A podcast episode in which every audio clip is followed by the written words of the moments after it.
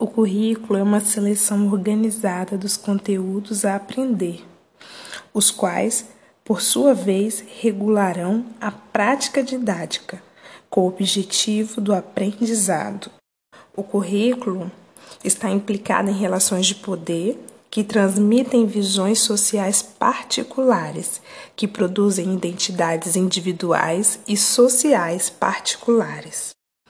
Existem três teorias do currículo: tradicionais, com ênfase no ensino, as críticas, ênfase em ideologia e pós-críticas, com ênfase em identidade.